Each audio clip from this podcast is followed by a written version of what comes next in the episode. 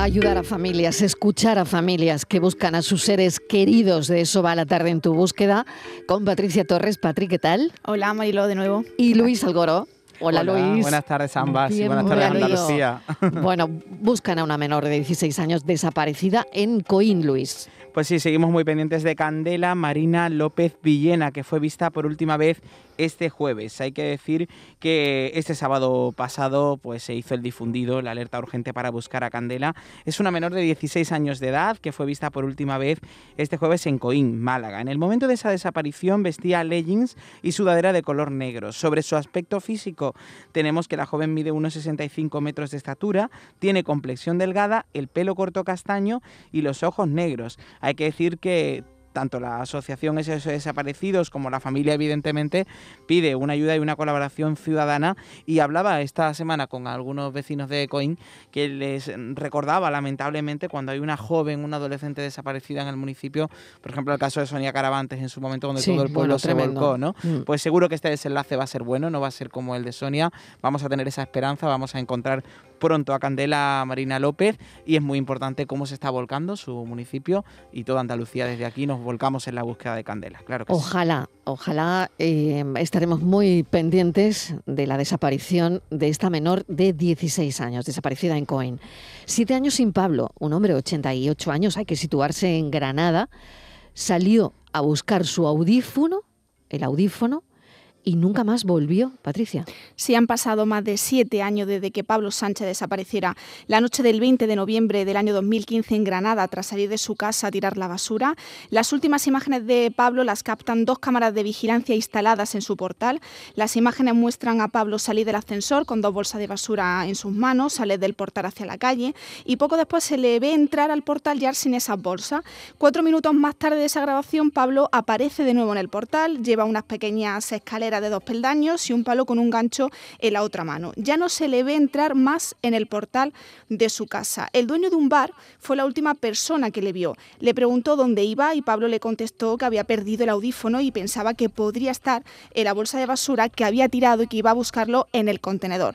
Desde entonces su familia sigue sin saber qué le ocurrió. Su nieta Maribel no ha dejado de batallar para conseguir recuperar los restos de su abuelo y cree que posiblemente se encuentra en un determinado lugar de la planta de procesamiento de residuos de Granada. Esto es lo que nos ha dicho Maribel, nieta de Pablo, al equipo de la tarde en tu búsqueda. Seguimos en la lucha y pedimos por favor que si alguna persona, algún trabajador de la planta de reciclaje de Granada eh, puede ayudarnos aún con un testimonio que, que ayuda a reabrir casos, siempre estaremos agradecidos. A mi abuelo lo recordamos cada día y siempre va a ser así. Así que muchas gracias por, por tenerlo en cuenta y, y que siempre siga, sigamos recordándolo. Lo único que quiere la familia de Pablo es poder despedirlo con dignidad y tampoco nos queremos eh, olvidar de unas jornadas que tuvieron lugar el pasado fin de semana, unas jornadas regionales de búsqueda de personas desaparecidas que han tenido lugar en Aguilar de la Frontera, en Córdoba. Desgraciadamente cada vez son más las personas que desaparecen de forma voluntaria o no y cada vez son más las necesidades de formar a personas que den cobertura de una forma correcta y siguiendo los protocolos de actuación por parte de los cuerpos y fuerzas de seguridad del Estado. Fernando, responsable de formación de la Asociación Provincial de Voluntarios de Protección Civil y Emergencias de Córdoba, nos comenta al equipo de la Tarde tu Búsqueda eh, cómo ha sido eh, esas jornadas. Eh, ha sido un total éxito. desde Asoprotecor Emergencia quiero dar queremos dar las gracias a las 200 personas que acudieron como asistentes, en las cuales se encontraban profesionales de las fuerzas y cuerpos de seguridad del Estado, eh, bomberos, Infoca, medio ambiente, protección civil de muchas localidades y por supuesto ciudadanos que querían aprender cómo, cómo ser útiles en una, en una búsqueda. Desde aquí, Mariló, pues aplaudimos este tipo de iniciativas que están destinadas a distintos cuerpos de seguridad y entidades cívicas para que estén preparados a la hora de afrontar una desaparición. Así es. Este viernes se cumplen nueve años de la desaparición de Maler Malen Ortiz en Calvía, en Mallorca. Su familia se concentrará también el domingo para recordarla a Luis. Así es, el equipo del programa ha podido hablar con, su madre, con Natalia, esta misma mañana y esa concentración tendrá lugar el domingo 4 a las 12 en Pinada de Santa Ponsa, en Calvia. Ella desaparece el 2 de diciembre de 2013 cuando salía del colegio y tenía tan solo 15 años. Su madre nos decía que siguen sin respuesta. Si van a exigir de nuevo, y esta vez de una forma más oficial, con una reunión que será el próximo lunes con el coronel, que los investigadores se comprometan a solicitar la ayuda de la unidad central operativa de la UCO. Necesitan más medios porque como no, Malen pues se merece ser buscada con todos los medios técnicos y humanos. Su madre, Natalia, nos decía esta mañana que el mejor regalo que se le puede hacer a su hija en estas fechas especiales para algunas y duras para otros a la vez son más ojos y más medios para resolver el caso. Así que con ello nos quedamos. Malen Ortiz en Calvia, Mallorca, que se cumplen nueve años. Abordamos hoy la desaparición de Pedro Yáñez Díaz. Es un joven de 28 años que desapareció el 20 de noviembre del año 2012 en Ferrol, en A Coruña. Sí, el pasado 20 de noviembre, Marilo, se cumplieron 10 años de la desaparición de Pedro, conocido cariñosamente como Heavy, un joven de cuyo paradero no se tiene conocimiento desde el año 2012. En aquel momento Pedro tenía 28 años, había estado por última vez en la casa de sus padres en Serantes, días antes de su desaparición. La familia conocía que Pedro iba a hacer un reportaje fotográfico a una chica, pero no dijo dónde ni a quién iba a fotografiar. Los días siguientes, a que se le perdiera la pista, se inició un dispositivo de búsqueda que en principio se circunscribió a la zona por la que él solía ir a pie a las playas de Ponzos y Santa Comba con su cámara, ya que es un amante de la fotografía. Después amplió el radio y se prolongó durante semanas con la participación de familiares, amigos, policía, Guardia Civil y Protección Civil sin resultado alguno. A pesar del tiempo transcurrido, la familia de Pedro no ha perdido la esperanza de encontrarle. Venceslao está al teléfono, que es el padre de Pedro. Venceslao, bienvenido. Gracias por atender nuestra llamada. ¿Qué tal se encuentra? ¿Cómo están? Hola, buenas tardes. Bueno, eh, ya ves, eh, con las fechas en las que estamos, pues eh, todo el año es duro, pero bueno, hay, hay fechas que se pronuncian más, ¿no?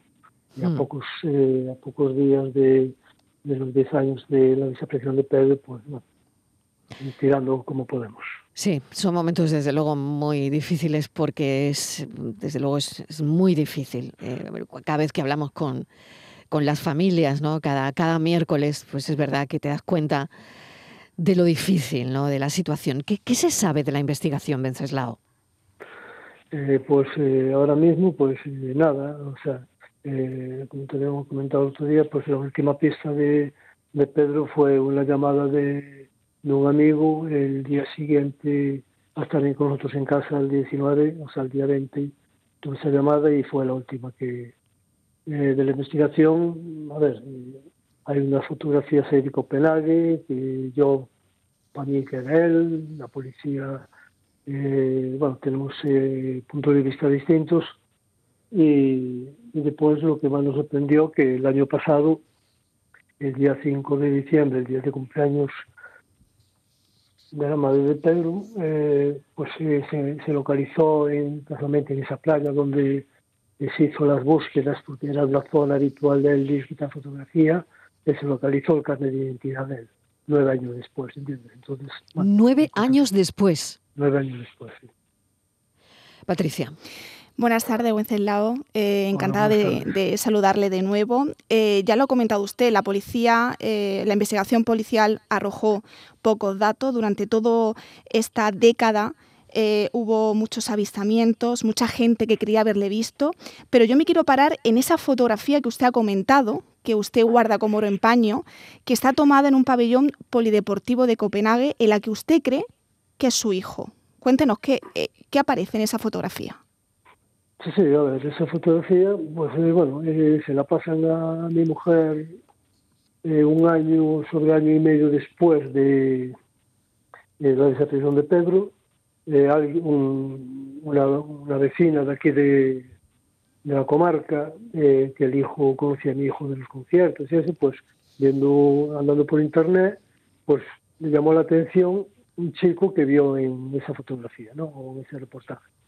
y bueno, en esa fotografía lo que se ve es un chico saltando en bicicleta, debería ser un concurso de salto de bicicleta, exhibiciones y monopatines y tal.